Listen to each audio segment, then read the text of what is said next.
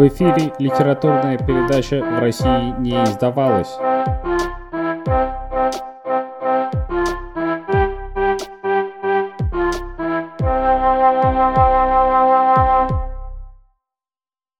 Первый выпуск подкаста под рабочим названием «В России не издавалось». Я Дима. Меня зовут Яша. Мы вместе решили записать подкаст про ту литературу, те книги, которые либо совсем не издавались, на русском языке не были переведены, либо их довольно трудно найти и прочитать.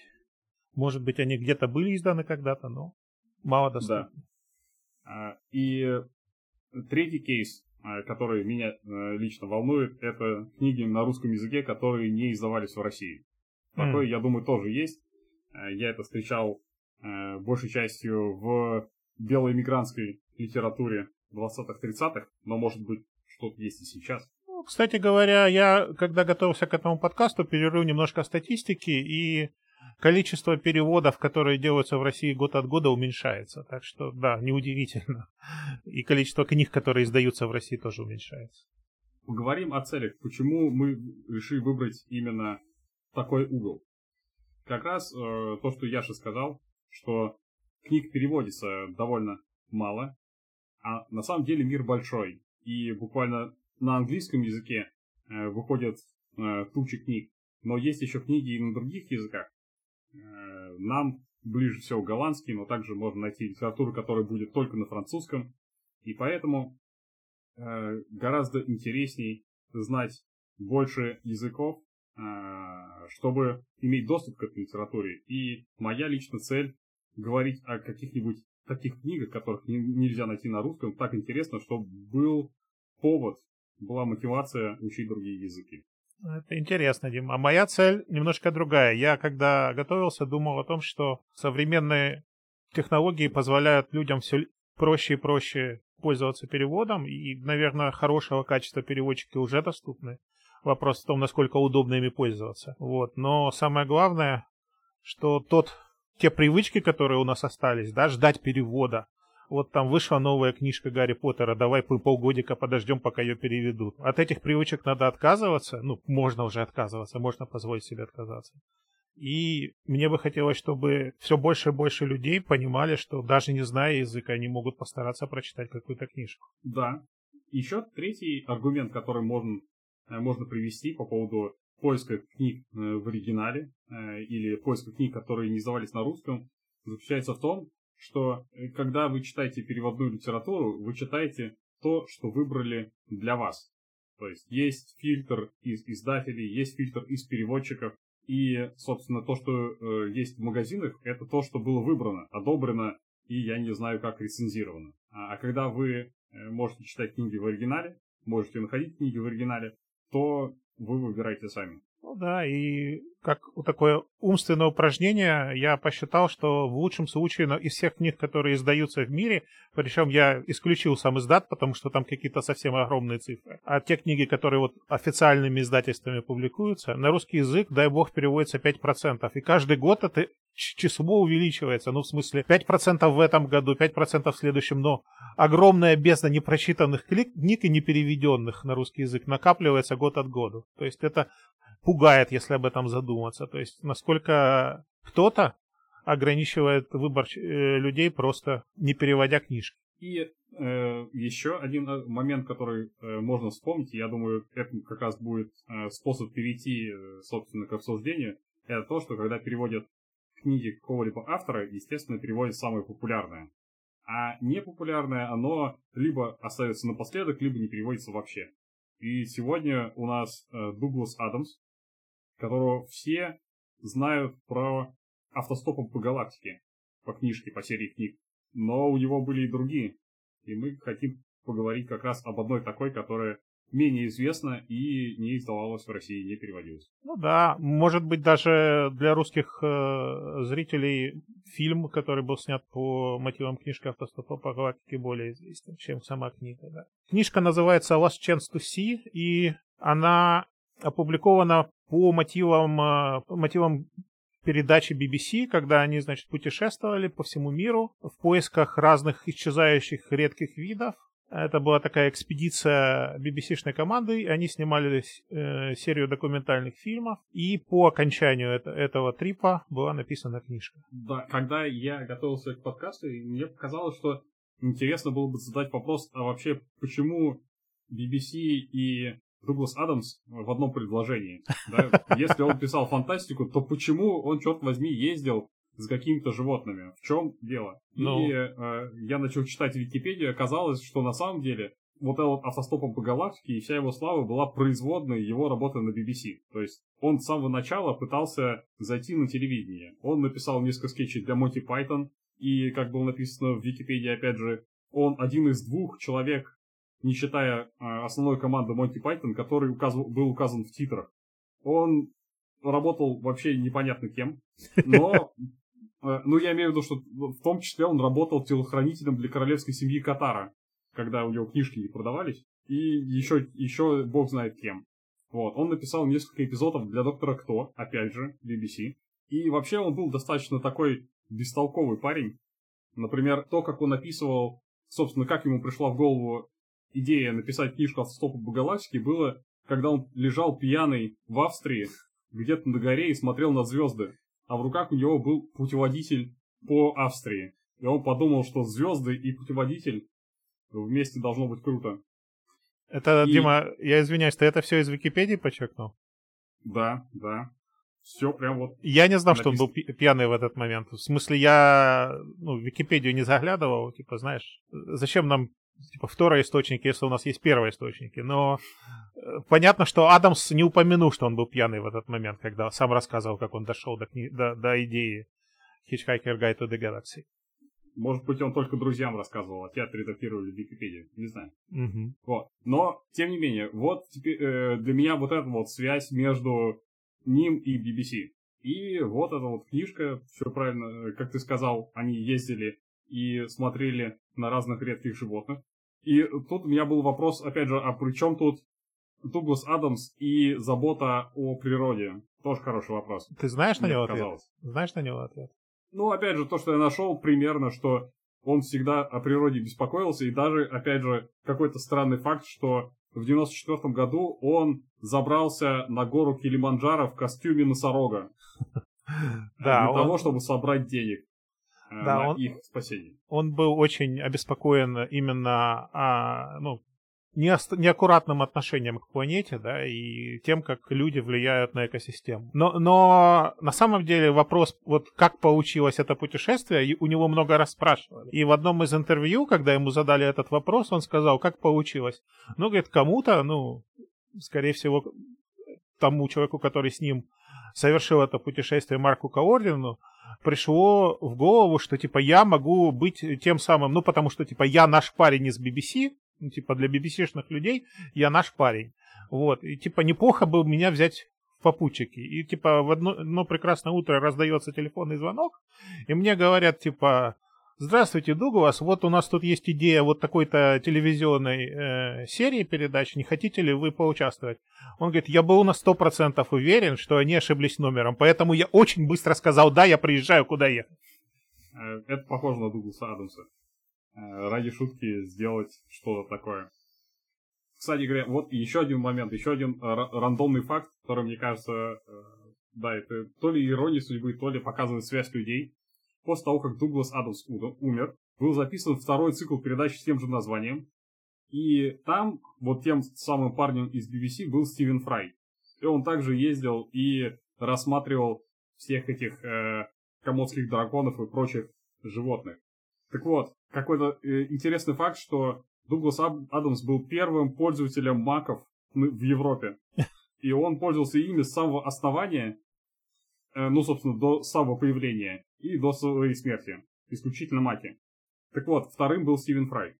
Дима, я поражаюсь глубине твоих знаний, а также их неточности, потому что я доподлинно, доподлинно, доподлинно знаю, что Дуглас Адамс в том числе, по крайней мере, видел, как устроена Windows, потому что он был приглашен на презентацию Windows и рассказывал о выходе нового Word. Типа как писатель.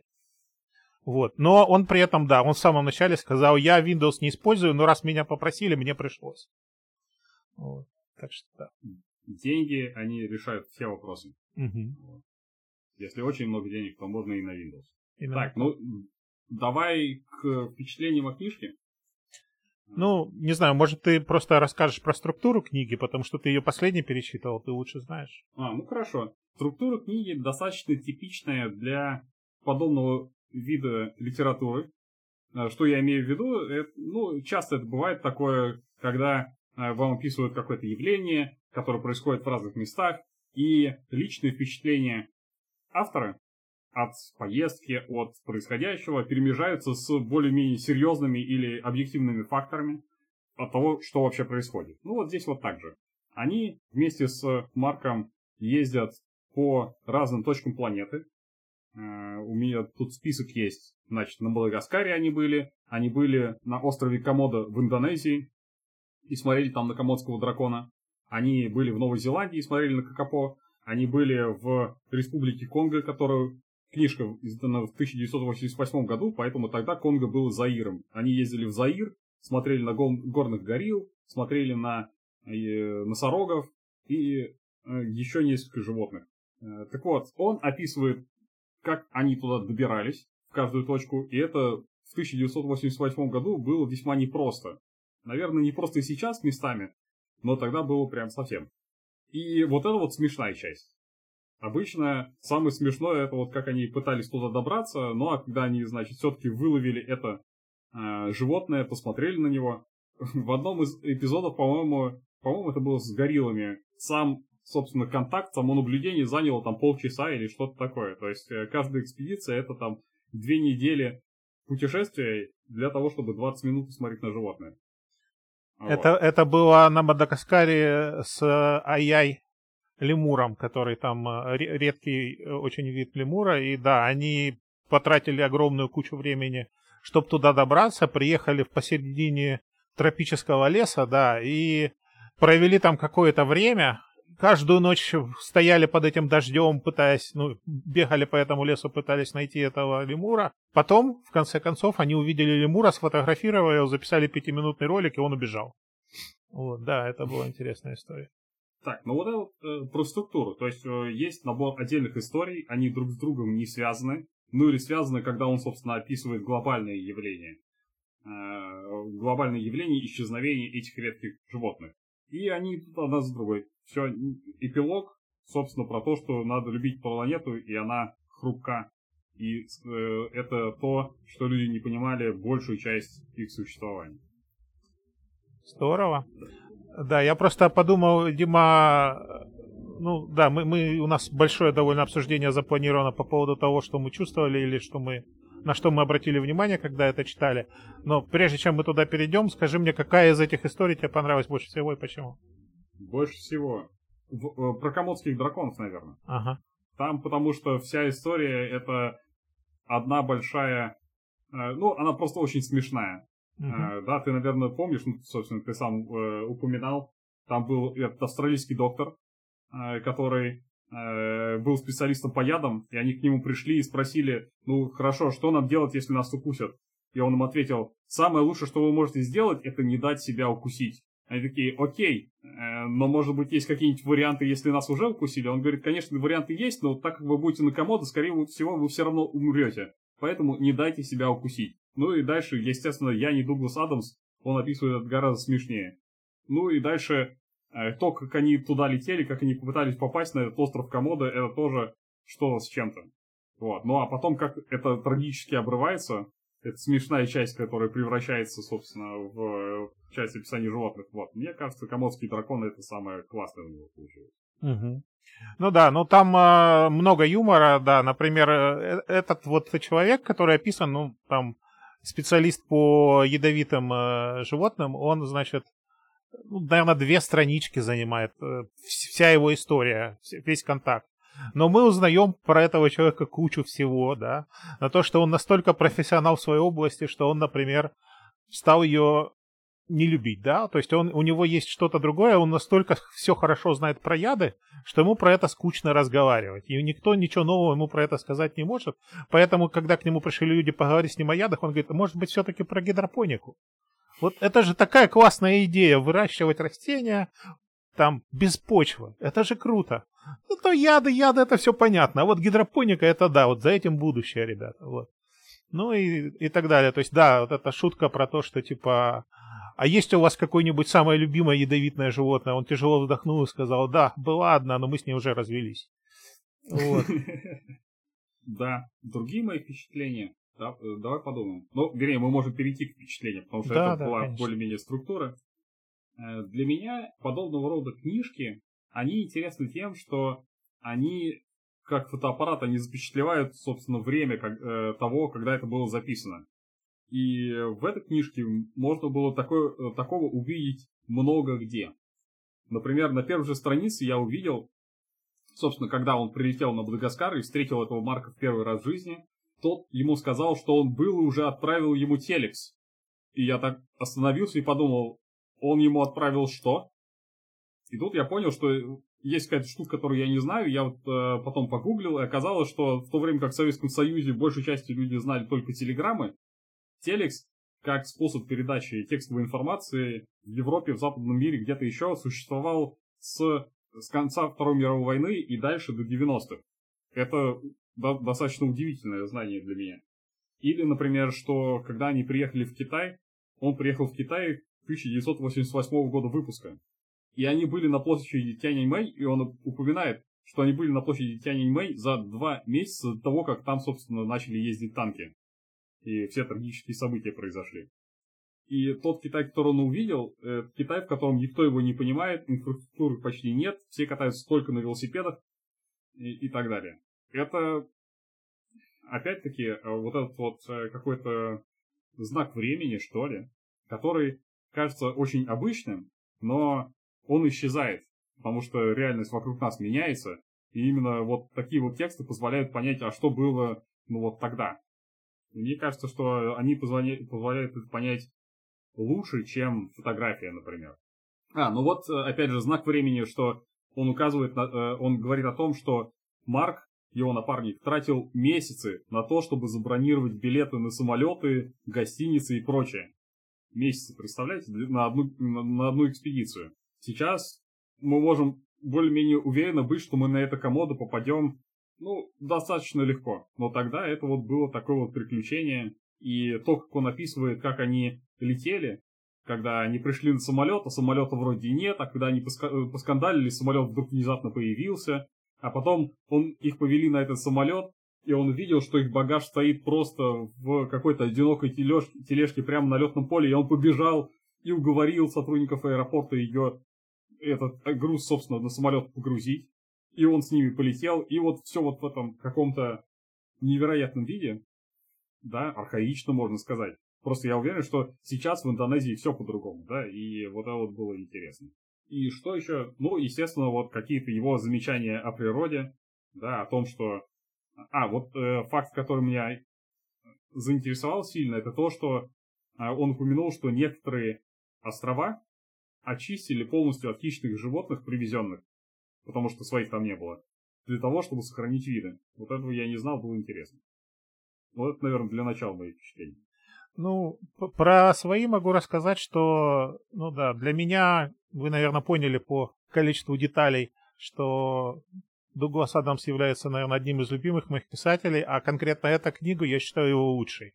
Вот, то есть я не считаю, что «Путешествие автостопом по галактике» лучшая книга этого автора. Вот. Ну, поэтому я, конечно, да, много чего про нее могу рассказать, но почему она такой стала? Наверное, потому что то чувство юмора, которое в ней есть, и то доброе отношение к людям. То есть вот когда он рассказывает какие-то истории, он рассказывает их с таким человеколюбием и с такой заботой о людях и таким трогательным отношением к ним. Хотя он и потрунивает над кем-то там, да, там, э, но, но это настолько вот видно, что этот человек, он очень любит людей. И мне кажется, именно поэтому, ну, несмотря на то, что вот Дима говорит, что какие-то там вещи наверняка изменились, Хотя, мне кажется, если мы сейчас решим... Ну, можно посмотреть видеоролик, э, когда Стивен Фрай ездит, э, сколько прошло там, с момента первой, да, 20 лет почти прошло. Вот, ну, в общем, мало что изменилось в некоторых местах. То есть, да, Китай совершенно другой, но, например, э, Мадагаскар, они добирались точно так же. Вот таким же способом, и, и мало что изменилось. Вот, то есть какие-то вещи остаются постоянными, и та доброта, которая в этой книжке есть, и то человеколюбие, мне кажется, они делают эту книгу, э, ну, интересной, и ее будет интересно читать даже через 200 лет, когда мир будет совсем другим. Мне так кажется. Ну, по крайней мере, мне бы хотелось так думать. Да. Еще, э, что можно отметить, это, собственно, люди, которых он описывает. Потому что описывает он там специфический тип людей. Это, собственно, там ученые, э, зоологи и, там, и, и экологи, которые, собственно, находятся на локации и занимаются спасением этих животных. Почему это стоит отметить? Потому что это такой редкий вид предельно увлеченных людей, которые, безусловно, увлечены своей идеей, и они хотят, э, ну, они прикладывают все усилия, чтобы это случилось. Потому что, почему это интересно? Потому что и э, с такими людьми всегда интересно говорить. Да, э, вот многие факторы и ограничители, которые для нас есть, для них отсутствуют. Вот, например, была история парня с Маврикия. Это, ну как парень с Маврикия, это вот зоолог или как его правильно. Он учился в школе в Уэльсе, и все говорили, что он неудачник. Потому что все, что он хотел делать, это держать в клетках животных. И, ну, и просто смотреть, как они там живут, кормить их, там, изучать их. И это все, что было ему интересно. И, по-моему, учиться он стал только когда он выяснил, что где-то можно этим заниматься. И он там а, в Соединенные Штаты поехал только потому, что оттуда приехал ученый с открытой лекцией и рассказал, как они там, значит, спасали орлов и как-то они их там скрещивали какими-то чудными образами. И даже вот на Маврикий он попал, потому что его послали закрывать заповедник, как написано в книге. Он говорит, ну я, конечно, неудачник, потому что я его не закрыл, я не смог. Ну и дальше то, как они описывают, как он спасал этих животных, это тоже э, многого стоит. То есть вот это вот безусловное, безусловное вовлеченность людей или убежденность в том, что это надо делать, это тот редкий момент, когда ты завидуешь. Ты не, ты не хотел бы оказаться на их месте, но ты по-честному завидуешь тому, как они себя чувствуют и как они думают. Интересная мысль, я не задумывался об этом. Но мне просто э, кажется, что такие люди, почему их так много в этой книжке. То есть, ну, надо понимать, что там и обычные люди встречаются, и с ними тоже всякие истории. Там, ну, например, как в Китае, э, ему целый магазин э, посетителей, которые там не знали его языка, но очень сильно старались понять, что, э, что ему нужно купить Дугласу в магазине, а ему нужно было купить, внимание, презервативы для того, чтобы записать под, под водой, э, опустить микрофон под воду и записать звуки, которые издают слепые э, китайские дельфины. И, соответственно, если ты не знаешь языка, то тебе приходится показывать какую-то пантомиму, чтобы купить презервативы. И китайцы, они, значит, очень трогательно все, кто делал покупки в этот момент в супермаркете, остановились, собрались вокруг него и выдвигали разные теории, что же он показывает. Сначала они ему принесли статую Эйфелевой башни. Потом, а, ну, ну, в общем, его пантомимы становились все откровеннее и откровеннее, пока кто-то не понял, ну, о чем идет речь на самом деле. Его послали в другой магазин. В другом магазине он начал сразу с той пантомимы, которая сработала. И ему принесли таблетки от беременности. Он говорит, но мне же нужно другое. Они говорят, это лучше. Вот. Это обычные люди, но про них тоже написано с большой любовью. И да, мой, мой поинт был в том, что почему там так много, непропорционально много людей, которые горят своим делом и, ну, которым Дима завидует, потому что эти люди, они притягиваются к друг другу. То есть мысль о том, что автор был таким человеком, и поэтому он в своей жизни много таких людей встречал. Эти люди имеют свойство видеть друг друга и притягиваться к друг другу. Пусть на короткое время, пусть на один разговор, на одно кофе в кафешке. Дальше они разбегаются, занимаются своими делами, но они друг с другом сталкиваются, замечают друг друга и отмечают у себя галочку «это интересный человек». И поэтому в его книге таких людей много. Я согласен с утверждением, но не согласен, что поэтому так получилось в книге. Ну, понятно, да. Может быть, я... Я имею в виду, что э, моя точка зрения, что подобные проблемы притягивают подобных людей. Да, ты не найдешь горящего человека в обувном магазине. Ну, наверное, Ну, может быть, где-то найдешь. Да, когда у тебя есть редкая проблема, с которой не хочет, никто не хочет браться, то если кто-то за нее и возьмется, а там много раз утверждается, что те люди, которые, собственно, занимаются спасением этих животных, они занимаются всегда это без бюджета, без оборудования, вот без ничего. Это то, куда ты точно не поедешь, кроме как, если ты очень любишь это дело. Да, согласен полностью. Так, мне кажется, с впечатлениями мы более-менее разобрались. Давай, э, по, давай поговорим про книги, которые вспомнились. Потому что, как всегда, у меня часто бывает такое, что когда я читаю книгу, мне примерно вспоминается какая-нибудь еще книга, которую я читал до этого. Угу. Причем это может быть связано как с темой, так и просто с каким-то моментом, да? Хорошо, ну давай я тогда начну, потому что я, когда читал эту книгу, мне вспомнились те книжки, которые я читал еще, ну, наверное, в 12-летнем возрасте. Э, я очень любил э, Дарова и его серию книг о том, как он путешествовал, тоже путешествовал по разным э, редким местам и собирал животных для своего зоопарка. Например, мне пришла в голову книжка под названием э, «Зоопарк в моем багаже». вот. Да, и, соответственно, почему она мне вспомнилась? Потому что, мне кажется, вот то отношение к людям и то чувство юмора, которое есть у автора, оно очень похоже. То есть я прямо думаю, что английский юмор, наверное, вот становится более понятно после прочтения этих книг, что имеется в виду под этим. По крайней мере, ну для меня это стало совершенно понятно после вот этих книг. Поэтому такая книжка пришла на ум. А ты, Дим, о чем думал, когда читал эту книгу? Когда ты говорил про Даррелла, а, мне сразу вспомнился Даррелл, но другая его книжка. И здесь есть некоторая параллель с этим парнем из Уэльса, про которого я говорил, который там коллекционировал клетки с животными. У Даррелла есть книжка которая называется «Моя семья и другие звери». Uh-huh. И она про его детство. А детство у несколько лет он провел на греческом острове Корфу. И она очень сильно перекликается вот с этим парнем из Уэльса, который собирал бесчисленные клетки с животными в, в заднем дворе своего дома, чем приводил в, в ужас э, свою мать. Так вот, Джеральд Даррелл занимался абсолютно тем же. Когда он жил на Корфу, он собирал птиц, он собирал ящериц, он собирал кроликов, всего, кого, э, все, что можно только, он собирал. Один раз он даже выходил двух сорок, и они жили у него в клетке по книжке, и в какой-то момент клетка открылась, и сороки устроили просто, знаю, как, как цунами, которое прошлось по дому, потому что они изгадили и испортили практически все, до чего смогли дотянуться, и их очень э, с большим трудом выгнали. Такое вот воспоминание о Дарреле. А другие книжки, которые мне вспомнились, э, была одна книжка, которую я купил совершенно случайно. Она называется «Островки заброшенности», наверное, «Islands of Abandonment». Автора зовут Кал Флинн. Больше о ней ничего не знаю, ничего не известно. Ну, просто какой-то автор. Э, Ее э, книга, она интересна тем, что она является как-то оборотной стороной книги Дугласа Адамса. В чем, в чем заключается оборотная сторона книги? Дуглас Адамс говорит об участи животных и экосистем при постоянном давлении со стороны человека.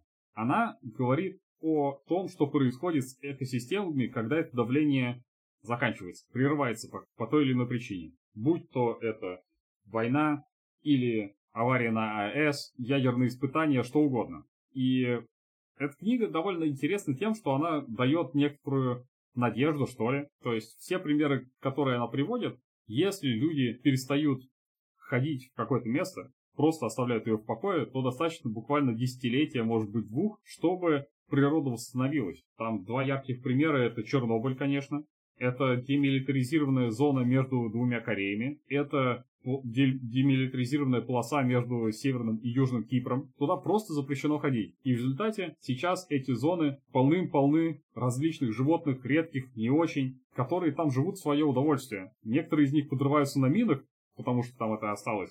Но, тем не менее, даже эти мины – это буквально доля от того давления, которое осуществляли люди, когда они там жили.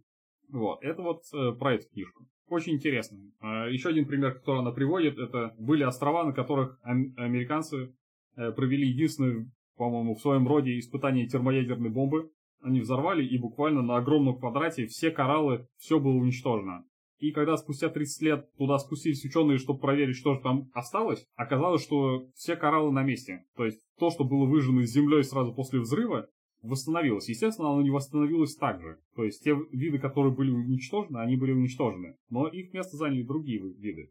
И другой момент, который тоже Дуглас Адамс описывает, это он описывает про инвазивные виды. Да, когда там ввезли какой-нибудь цветочек, ввезли какой-нибудь, э, какого-нибудь хорька, и он загрыз всех местных животных. Вот. У нее есть э, такой же пример про Танзанию, где был еще э, во время э, колонизации немцами устроен ботанический сад, и там они выращивали разное, бамбук там, к примеру, а потом все ушли, да, и этот ботанический сад оказался заброшен, и многие из этих растений проникли в окружающую среду. А окружающая среда – это девственный лес тропический, да, и они начали, собственно, выдавливать, э, выдавливать местные растения, уничтожать, занимать их территорию.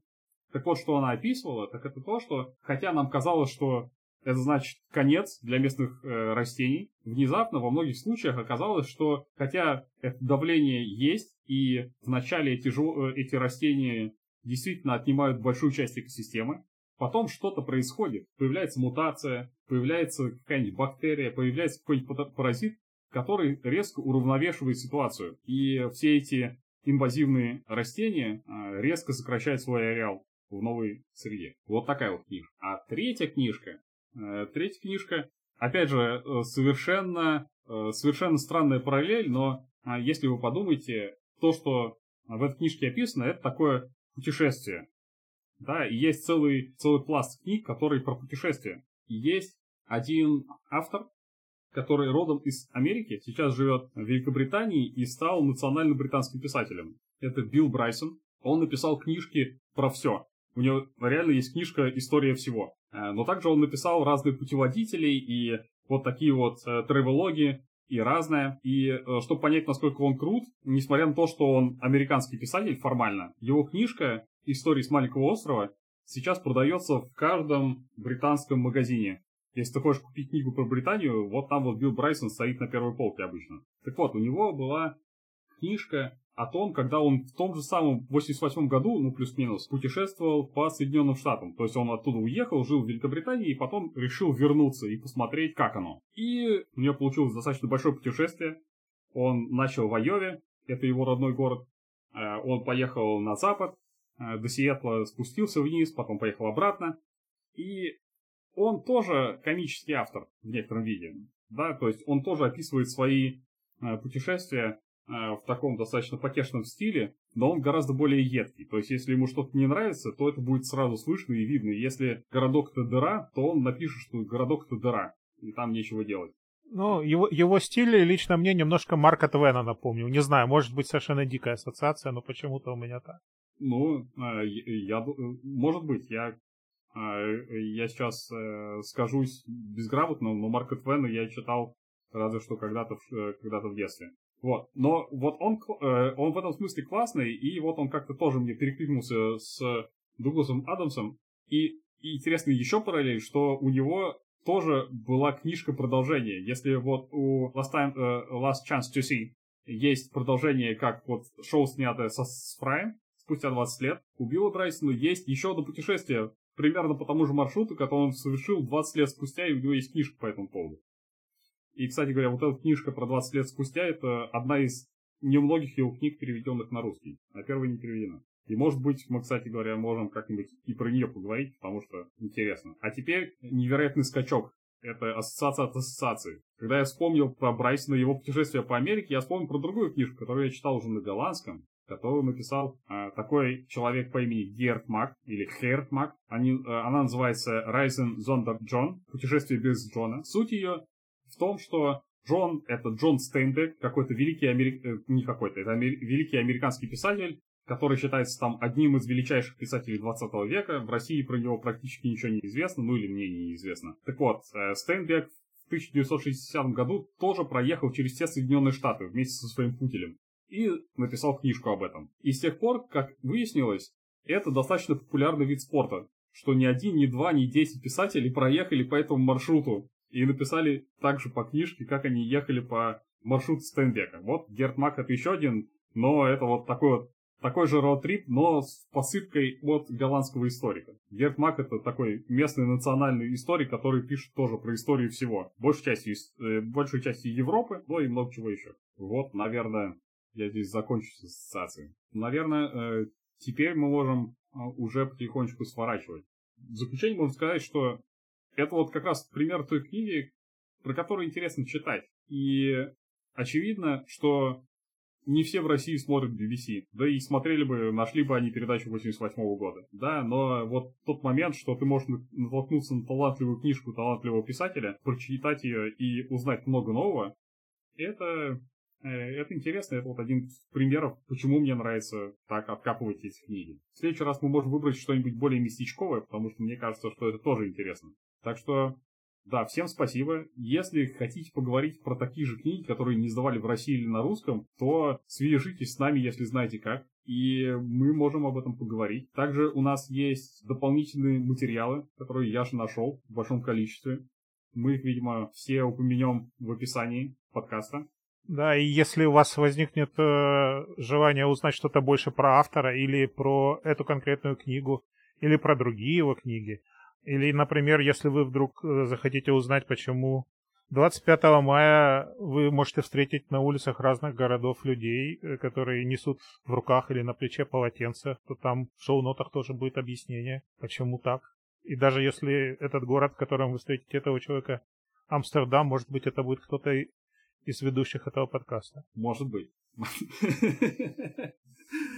На этом все. А, будем надеяться, что это первый, но не последний выпуск. Всем пока.